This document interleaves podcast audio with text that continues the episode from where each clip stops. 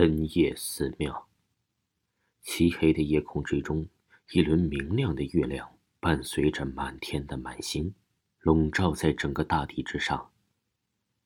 明亮的月光折射到大地之上，就像铺了一层银白色的地毯一样。轻轻的凉风让人袭来，不由得感觉寒气逼人。虽然现在啊已经是七八月份，但是阵阵凉风却让人感觉到了怀疑。而就在这个时候啊，一个身穿着破烂衣服、背着书包、拿着一个灯笼的文弱书生，战战兢兢的行走在这荒郊野外。这个书生的名字呀叫王浩，是一个小山村里面一个有名的秀才。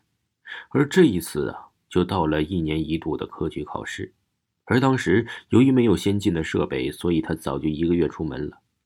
由于呀急着赶路的原因呢，他却错过了最好的投店机会，所以才会沦落到这前不着村后不着店的地方。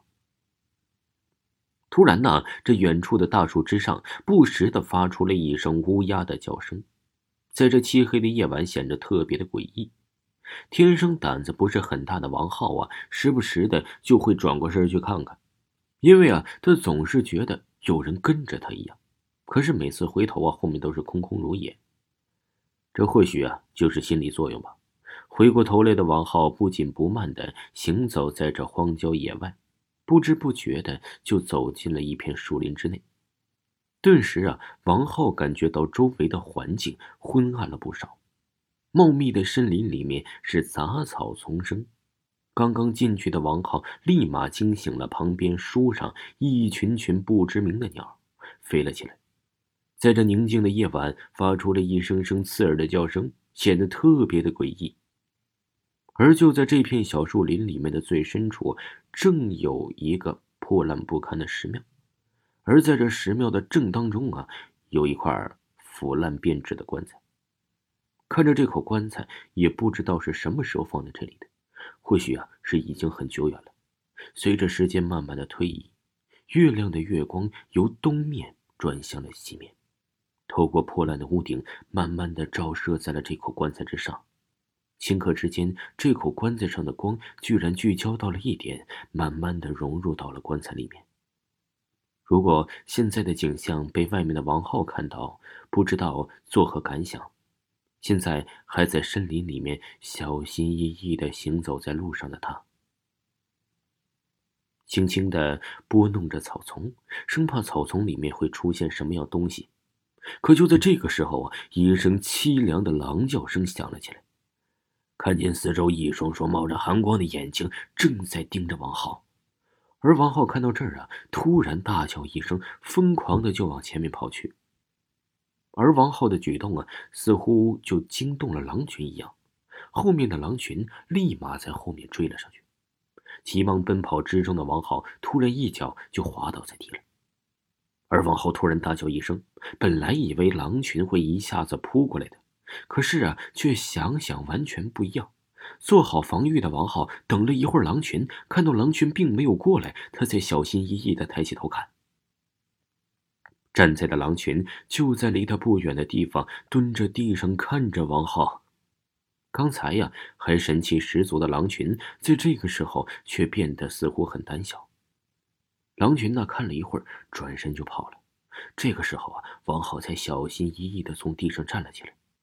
天空之上的月亮，不知道什么时候被厚厚的乌云给遮住了，周围呀更是漆黑一片。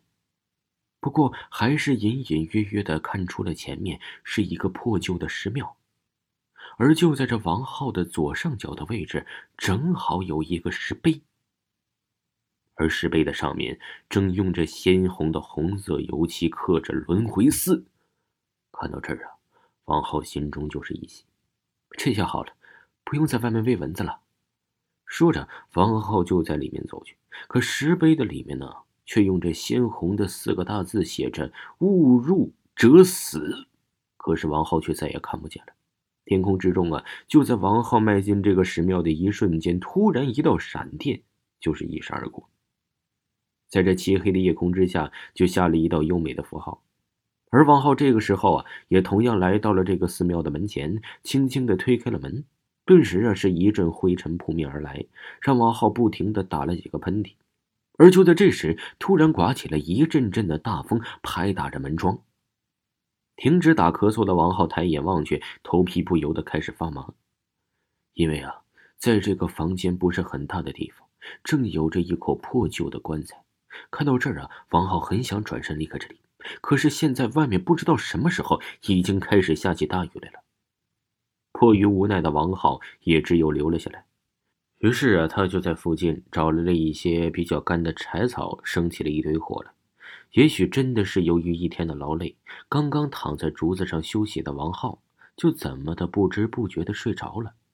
外面的大雨还在不停的下着，也不知道过了多久，寺庙里的那口棺材居然小心翼翼的正在慢慢的打开着。估计啊，要是现在王浩看到的话，也不知道会怎么样。眼看着呀，整座棺材就要慢慢的打沉，就在这时，从里面伸出了一双枯黄腐烂而且已经发臭的双手。只见这个时候，从棺材里面一下子站了起来，一个全身鱼肉就跟一个干尸一样的人，一下子从里面跳了出来，站在了棺材跟前，用他那唯一没有腐烂的眼睛紧紧的盯着王浩看。而躺在不远处的王浩啊，突然打了一个冷战，像是感觉到什么一样，于是啊，急忙转过头，就看到了那个干尸，于是突然大叫一声，他就急急忙忙的往外跑去。可就在王浩还是没有彻底把门打开时，后面那个干尸居然一下子就把王浩按在地上，张开嘴，一下子就咬到了王浩的咽喉之处。顷刻间，血就流了出来。一直流到了很远很远的地方，而昏暗的房间里，早已经断了生气的王浩，正被那个干尸啃着他的尸体。也不知道过了多久，只剩下半个身子的王浩依然躺在那里，而那个干尸又回到了棺材里面。外面的大雨依然还在继续，可是寺庙外面的石碑上本来快要模糊不清的轮回寺，现在变得更加的鲜红清晰。隐隐约约的，还有淡淡的血腥味儿。